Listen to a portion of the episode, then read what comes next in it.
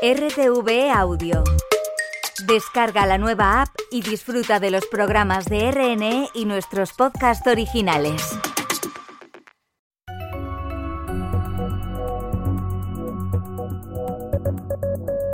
L'émission en français avec Inès Azagra et Guillermo Brown. Bonjour à tous et à toutes et bienvenue un jour de plus à l'émission en français sur Radio Extérieur d'Espagne.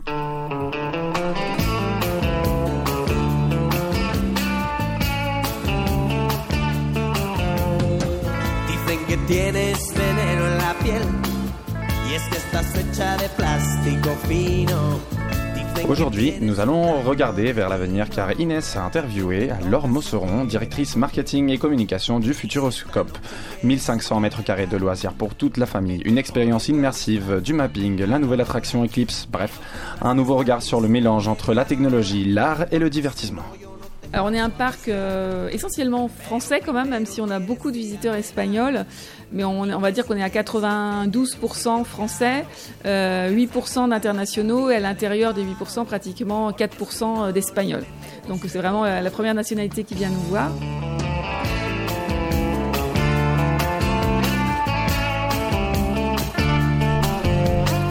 Après, nous connaîtrons à de las Nieves García, une jeune étudiante espagnole lauréate du prix Bernardo Galvez. Nieves García a remporté ce concours avec son mémoire sur l'autonomie stratégique de l'Union européenne depuis le début de la guerre en Ukraine.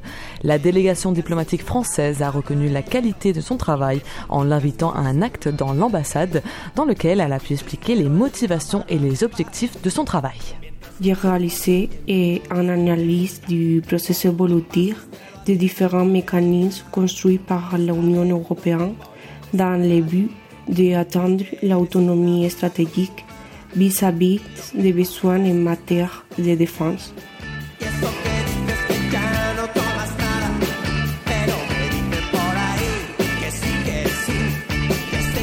Vous écoutez le groupe madrilène des années 80, Radio Futura, avec un des titres les plus célèbres de ce groupe, c'est Veneno en la piel.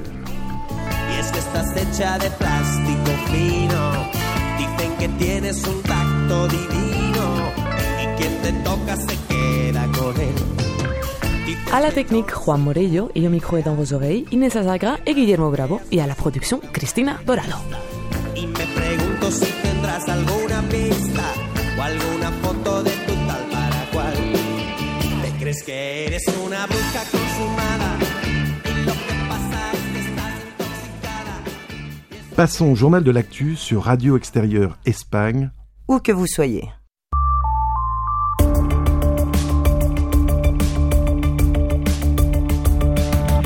En Espagne, la session de contrôle au gouvernement de mercredi a été marquée par l'affaire Coldo. Cette dernière porte sur l'achat irrégulier de matériel sanitaire pendant la pandémie. En l'espèce, un conseiller de l'ex-ministre socialiste Rochelle Luis Ábalos aurait reçu une commission illégale à travers une entreprise pour l'achat de masques sanitaires pendant les premiers mois du confinement en 2020.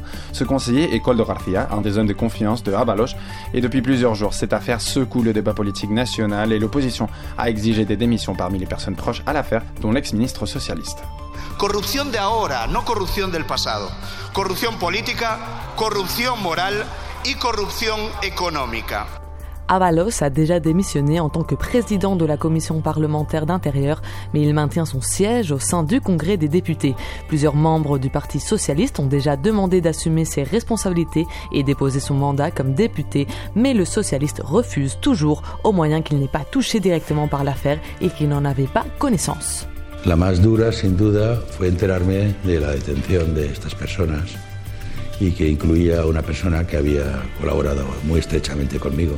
José Luis Ábalos a toutefois abandonné le groupe socialiste dans le Congrès des députés et il est passé au groupe mixte. Il conserve ainsi la protection constitutionnelle comme représentant de la citoyenneté, mais il s'écarte du gouvernement pour éviter que l'affaire n'affecte davantage à son parti et à ses partenaires au gouvernement. 3 millones y medio de euros a la trama corrupta en abril del 2020. Un contrato que además ha obligado a que su número dos, el secretario de Estado, haya tenido que comparecer y prestar declaración ante la Guardia Civil. Pourtant, pendant cette session, Cucaramarra, Miguel Ángel Tallado et d'autres parlementaires de l'opposition du Parti populaire ont entaché la responsabilité du gouvernement et dénoncé ce qu'ils considèrent des liens entre le gouvernement et cette affaire. Le ministre de l'Intérieur, Fernando Rane Marlasca, et le ministre de la Présidence, Félix Bolaños, ont défendu l'intégrité de leur action et l'indépendance du gouvernement pour cette affaire. En France, le président Emmanuel Macron a nuancé sa proposition d'envoyer des troupes en Ukraine après les réactions de ses partenaires. Il n'y a pas de consensus aujourd'hui pour envoyer de manière officielle, assumée et endossée des troupes au sol. Après que la Pologne, le Royaume-Uni, l'Allemagne, l'Espagne et d'autres pays européens aient refusé de suivre l'idée proposée par Macron, le président a été contraint de nuancer ses déclarations à travers son ministre des Affaires étrangères, Stéphane Séjourné. Je pense notamment au déminage, au cyber, à la... sans franchir le seuil de belligérance. Séjourné a encadré cette participation dans des activités d'appui telles que le déminage et l'entretien de l'armement, mais sans franchir le seuil de la belligérance, c'est-à-dire sans entrer en combat direct avec la Russie. Une ambiguïté stratégique Macron veut ainsi garantir ce qu'il appelle ambiguïté stratégique, mais ses partenaires au sein de l'Union européenne et de l'OTAN considèrent trop pousser cette mesure qui, d'après eux, intensifierait la belligérance du bloc européen dans cette guerre. Toujours en France, le Congrès pourra être réuni la semaine prochaine en cas de feu vert du Sénat sur le projet pour donner à l'IVG le rang constitutionnel. Le Parlement pourra être réuni la semaine prochaine en congrès à Versailles pour inscrire définitivement l'interruption volontaire de la grossesse dans la Constitution en cas de feu vert du Sénat lors d'un vote très indécis qui était prévu pour hier, a déclaré la porte-parole du gouvernement Priska Trevno. Oui, nous sommes pour inscrire l'IVG dans notre Constitution et ce combat, nous le portons. Il n'y aura pas de débat euh, sur cela. Et soyons à la hauteur du combat que nous devons porter ensemble sur l'ensemble des droits aux femmes.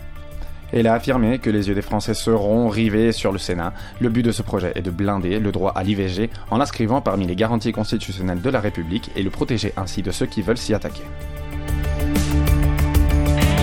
Des pourparlers de paix entre Arménie et Azerbaïdjan commencent à Berlin.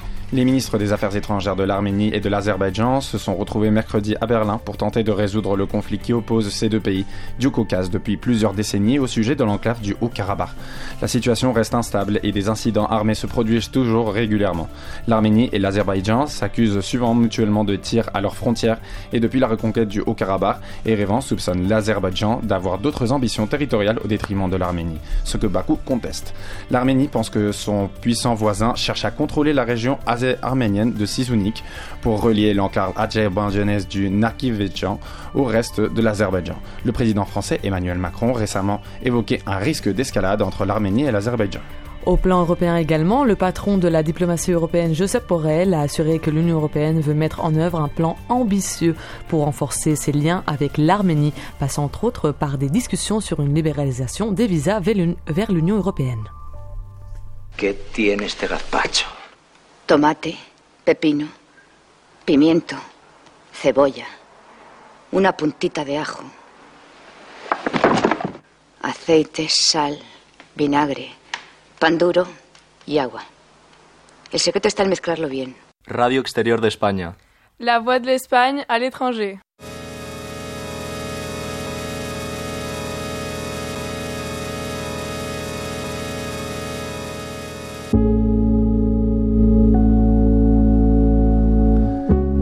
Quelques semaines, nous étions invités à connaître plus en détail les nouveautés du Futuroscope, un parc situé à Poitiers, à 300 km de Paris. Cette année, la grande nouveauté du parc est l'Aquascope, une énorme piscine intérieure mais aussi extérieure, quand le beau temps le permettra. Des toboggans uniques en solo ou accompagnés, des écrans sous l'eau pour connaître de près les aventures de leur mascotte Kraki. Autant aux adultes qu'aux enfants, Futuroscope n'arrête pas de vous surprendre. C'est pour cette raison que nous avons voulu interviewer Laure Mosseron, directrice marketing et communication de ce parc. On l'écoute. La millième fois, ça veut dire quoi? Ça veut dire quoi? Est-ce que vous pouvez nous parler déjà du parc de Futuroscope et après de cette grande nouveauté qui est Aquascope, bien sûr? Alors tout à fait, donc le Futuroscope c'est un parc d'attractions qui a ouvert euh, il y a 36 ans en fait, en 1987 qui propose euh, beaucoup d'attractions pour toute la famille. C'est d'abord un parc familial avec des attractions à sensations basées euh, beaucoup sur la technologie et l'image et l'immersion dans l'image. Donc cette année, on, ouvre avec une, un nouveau show, un show euh, avec un acteur vivant et un acteur un peu robotique, puisque c'est un show robotique qui s'appelle Eclipse et qui va être un voyage avec beaucoup de mapping euh, et la lutte entre euh, ben, un jeune créateur, Lucas, et son intelligence artificielle, Eclipse, qu'il a euh, programmé et qui va se révolter contre lui. Et donc il a bien besoin de l'aide de son robot R30, qui est un robot très gentil, avec une forte personnalité. On arrive à le, à le comprendre sur scène et qui, et qui va l'aider en fait à, à reprendre le, le dessus d'Eclipse.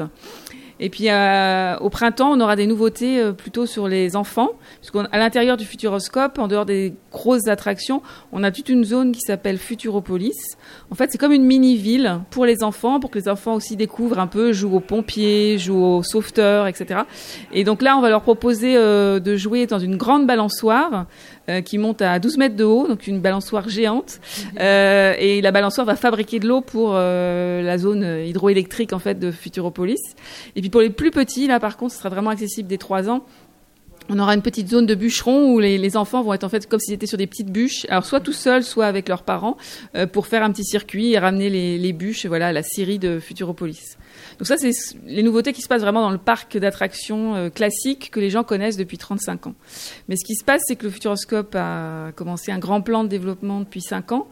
On a ouvert euh, deux hôtels thématisés un euh, sur le thème de la station spatiale. Donc là, on vous emmène euh, dormir dans une station spatiale, euh, un peu comme si vous alliez sur Mars, dans un univers très rouge, très désertique. Et puis l'autre, c'est écologie. C'est complètement différent puisque là, c'est plutôt un havre de paix et de nature. Là aussi, aux portes du parc, vous allez oublier le parc d'attractions pour être dans une zone où vous allez entendre les oiseaux chanter, regarder l'eau couler depuis la terrasse de votre petit lodge en bois. Et en, en, parallèle, en fait, donc de ces hôtels thématisés, on est en train de finir de construire et on va ouvrir cet été un deuxième parc, donc un parc euh, différent. Ce sera un autre billet d'accès. Ce sera un parc euh, aquatique, euh, couvert, donc 6000 mètres carrés, couvert, chauffé, où on va vous proposer, bah, comme dans un parc d'attractions, une zone à sensation avec des toboggans, dont certains sont uniques en Europe. Une zone pour les enfants, un peu comme Futuropolis, mais là on va jouer dans l'eau, on va s'amuser avec une grosse pieuvre qui s'appelle Kraki. Et une zone euh, complètement différente de ce qu'on peut trouver partout en Europe, en fait, euh, en parc aquatique. Ce sera une zone d'immersion, euh, où j'essaye de dire aux gens, en fait, vous allez nager dans l'image, on va jouer avec l'image, vous allez voir un cinéma mais aquatique et vous serez en train de flotter dans l'eau et vous verrez les images. Vous allez interagir avec les mappings euh, d'images sur l'eau et ce que vous allez faire avec l'eau va faire bouger les mappings. Vous allez aller dans une grotte, la grotte de Kraki et vous aurez un écran sous vos pieds. Donc là, vous verrez l'image mais par le fond, comme si c'était la mer en fait qui s'ouvrait euh, pour vous montrer des choses. Et puis, euh, quand il fera beau, ben, on pourra sortir de cet univers couvert pour aller sur des plages extérieures avec là aussi une rivière dynamique à l'extérieur, euh, une plage pour nager, des zones pour bronzer, euh, tout simplement, là des choses un peu plus classiques, mais dans un univers euh, voilà très tranquille et en paix. Et vous pourrez oublier que vous avez laissé votre voiture à quelques mètres et que voilà vous êtes parti dans un autre monde. Il y aura même des écrans sous l'eau. Oui, il y a une grotte. Là, ça s'appelle la, la, grotte de Kraki. Donc la Kraki, c'est la pieuvre. Donc au Futuroscope, cette pieuvre, elle n'est pas venue du, des océans, elle vient de l'espace. En fait, c'est une pieuvre un peu différente. Euh, très gentille et euh, dans sa grotte parce qu'elle a un petit peu peur de la lumière. Euh, là, vous avez vraiment un écran qui est sous l'eau. Donc, on a déjà installé l'écran, même si l'aquascope n'est en train de se fabriquer, il n'est pas terminé. Là, on a déjà installé en fait l'écran et donc vous aurez la vision vraiment sous-marine. Est-ce que vous pouvez nous parler du traitement de l'eau à Aquascope? Oui, parce que la question de l'eau, c'est une question importante et euh, de plus en plus.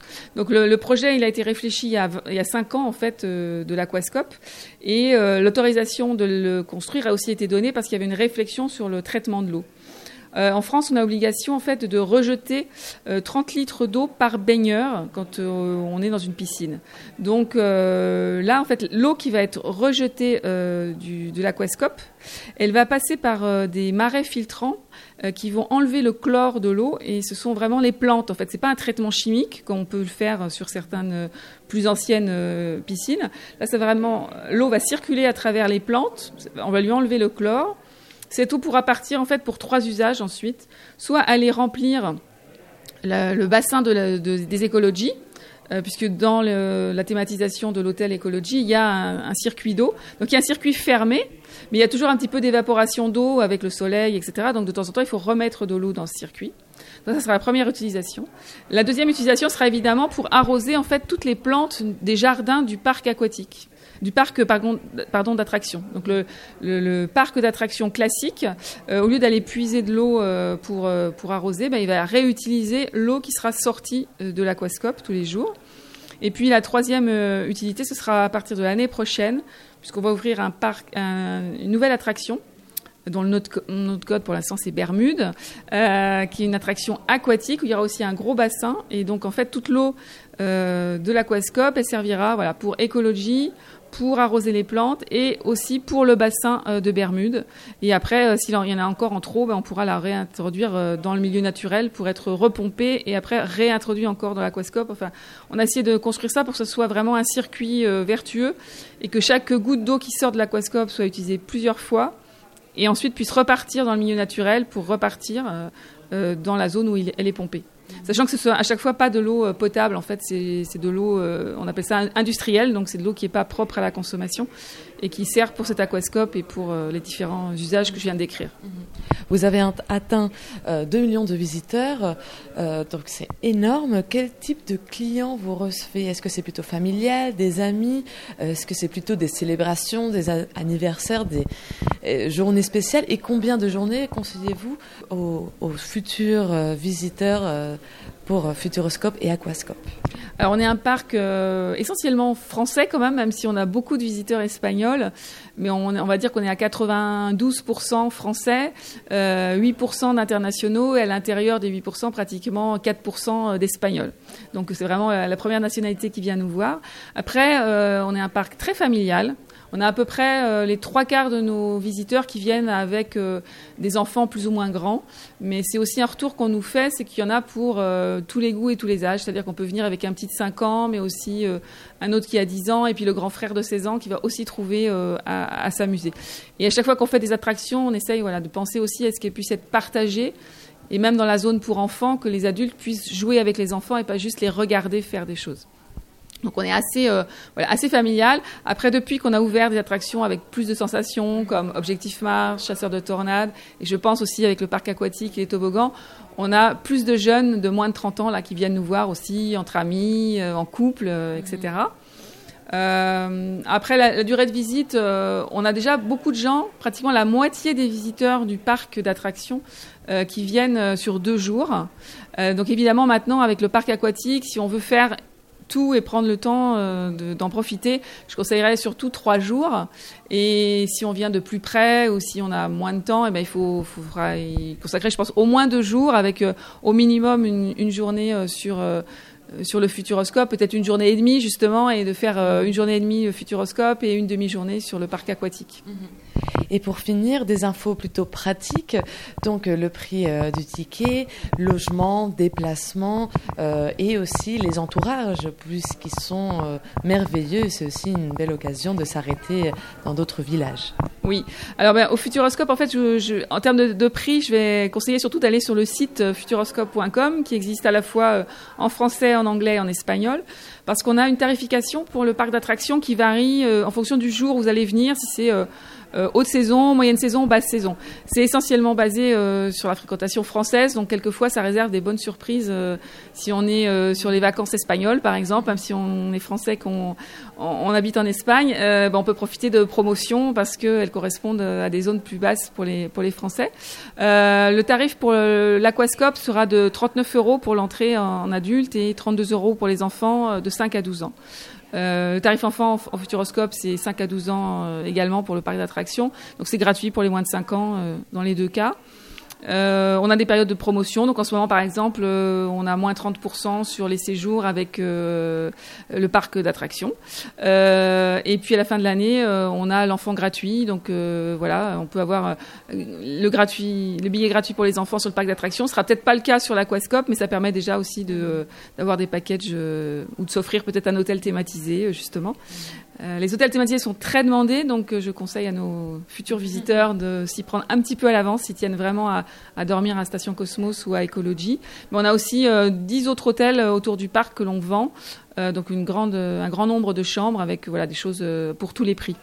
Et ce n'est pas ouvert toute l'année, il faut le savoir aussi. On est ouvert à peu près 285 jours par an. Donc là, on vient de réouvrir le 10 février. On va être ouvert tous les jours jusqu'au 15 septembre, jusqu'à la fin des vacances justement d'été espagnol.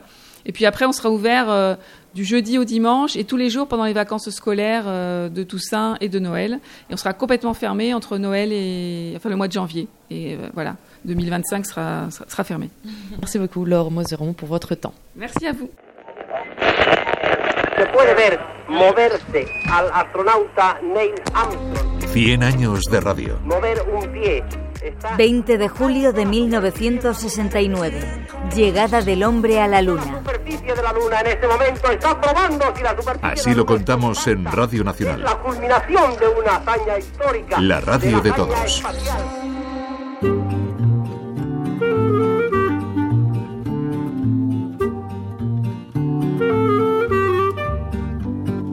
L'ambassade de France en Espagne, à travers la Conseillerie de défense, a organisé cette année la première édition du prix Bernardo de Galvez. Destiné à récompenser la recherche des étudiants en matière de défense, ce prix veut visibiliser des jeunes étudiants qui s'intéressent à la défense et à la sécurité européenne. Une des deux lauréates de cette année a été Maria de las Nieves García de l'université Nebrija à Madrid, avec son travail L'autonomie stratégique de l'Union européenne en matière de défense, un projet en construction. Nous l'avons invitée à participer à l'émission en français et à nous répondre à quelques questions sur le mémoire qui lui a valu ce prix, octroyé par les services diplomatiques de l'ambassade française en Espagne. Pour commencer, Nieves García nous a expliqué en détail sur quoi portait ce travail. Le travail aborde euh, la situation actuelle de l'autonomie stratégique en défense de l'Union européenne à travers l'étude et l'examen de l'évolution de cette notion d'autonomie stratégique ainsi que de la politique commune de sécurité et défense de l'Union. J'ai réalisé une analyse du processus évolutif des différents mécanismes construits par l'Union européenne dans le but d'atteindre l'autonomie stratégique vis-à-vis des besoins en matière de défense. Dans ce il est particulièrement intéressant de voir que l'invasion russe de l'Ukraine a impulsé davantage la défense européenne en deux ans que tout ce qui avait été atteint dans les années précédentes. Mais nous ne devons pas nous fier à cela seulement. À vrai dire, le poids des États-Unis et l'OTAN dans la défense européenne est plus important que jamais. La guerre en Ukraine rendu évidente les principaux obstacles euh, dans la poursuite de cette autonomie stratégique, la division persistante entre les États membres par rapport au rôle des États-Unis et de l'OTAN dans la défense de l'Europe et le manque de volonté des États membres pour céder une partie de leur souveraineté à l'UE et dans ce genre de questions. Certes, le sujet est passionnant, mais aussi très compliqué. C'est pour cela qu'on se demandait ce qui l'a poussé à choisir ce sujet pour son mémoire. Ce travail est proposé comme une continuation de mon mémoire de fin de licence que j'ai réalisé sur l'armée européenne. Mon intention était de continuer dans la même ligne, de rechercher euh, ce que ce sont les aspects de la défense nationale ce qui m'intéresse le plus. Dans la mesure où euh, on ne peut pas parler d'une amie européenne sans un plan de défense de l'Union, c'est vrai qu'il y a du progrès, certains plus importants que d'autres, comme par exemple la création des forces de réaction rapide européennes dotées de 100 000 unités ou le développement d'une production propre et de munitions au sein de la Union. C'est la peur à l'arrêt qui a fait que les États mem- membres de l'Union augmentent et substantiellement leur budget en défense. Dans ce sens, l'industrie de défense de l'Union a connu une grande évolution à cause des derniers em- événements. Les États européens ont voulu euh, aider l'Ukraine contre Poutine et ont proportionné du matériel militaire propre à l'armée ukrainienne. Ceci a provoqué que les armées des pays membres du banc racheté du matériel pour couvrir les manques du stock, notamment et munitions. Les États membres ont décidé de faire cela en une seule voie et parler ainsi les écarts de compatibilité entre les matériaux militaires de chaque membre, membre et ce dans un contexte international qui nécessitait plus de coopération que jamais que l'Union comptera avec 78 systèmes d'armées différents ou 30 systèmes des États-Unis. La comparaison des deux chiffres met en évidence un de grands obstacles dans la construction d'une autonomie stratégique en matière de défense. Nieves Garcia a fait beaucoup de recherches pour aboutir au résultat qui lui a valu ce prix. On a voulu profiter de l'occasion pour lui demander dans quel sens la construction de l'autonomie stratégique de l'Union européenne en matière de défense va-t-elle? On ne peut pas nier que le poids des États-Unis et de la OTAN dans la défense européenne est plus grand maintenant qu'il y a deux ans et encore avec plus d'intensité depuis les éclats de la guerre en Ukraine. Avant le début de l'invasion, 20 États appartenant à l'OTAN depuis l'entrée de la Finlande euh, avec l'incorporation du Sud, appelée des classes pour la Turquie, 22 de 27 États membres de l'Union intégrant, et aussi l'OTAN. Les chiffres ont une voix propre et l'influence de l'OTAN dans l'Union est irréfutable. Pourtant, pour parler d'une véritable euh, autonomie stratégique en matière de défense, il faut avoir une réponse prête pour toutes ces problématiques pour l'instant, les États membres ne semblent pas très intéressants à mettre une fin à la domination des États-Unis dans l'OTAN ni à la coopération dans une question aussi liée à la souveraineté comme c'est le cas de la défense. Un défi compliqué, mais motivé par la guerre aux portes de l'Europe. Dirait-on que notre alliance n'avance que lorsqu'elle est obligée de le faire pour survivre on a demandé à Nieves Garcia comment voudrait-elle participer à la défense de la sécurité de l'Espagne et de l'Union européenne. Mon plus grand rêve sera de pouvoir participer dans la concession d'opérations militaires que mène l'armée. Malheureusement, je ne vois pas à pouvoir entrer dans l'armée, car que je ne pourrai pas passer les épreuves physiques qui sont très difficiles. Du fait de la difficulté de pouvoir le faire, j'espère pouvoir travailler en conseillant les ministères de défense ou des affaires étrangères. C'est ça ma motivation pour passer les, concours de la fonction publique que je veux faire et j'espère pouvoir contribuer ainsi avec une apportation dans les domaines qui m'intéressent vraiment. Nous sommes complètement sûrs que le futur de Nieves Garcia sera brillant et j'espère que nous la recevrons en tant qu'analyste euh, d'intelligence militaire ou de sécurité la prochaine fois qu'elle viendra devant nos micros. En attendant, nous lui souhaitons la meilleure continuation possible et qu'elle continue de travailler comme ça.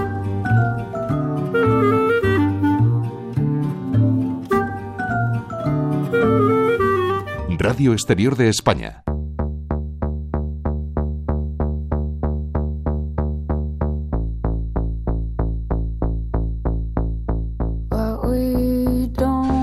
Nous arrivons à la fin de cette émission. Merci beaucoup d'avoir été à l'écoute et rendez-vous samedi pour une prochaine émission dans laquelle nous parlerons avec Alejandra Fernandez, la fondatrice de Junior Female Leaders, une association qui vise à rapprocher les relations internationales des jeunes étudiantes et en même temps de leur créer des opportunités professionnelles dans ce domaine. À très bientôt Guillermo. À très bientôt Inès. Nous vous laissons maintenant avec Agar Agar, le duo de synthpop français et ceci s'appelle Sorry About the Carpet. À samedi. Ciao ciao. I creature.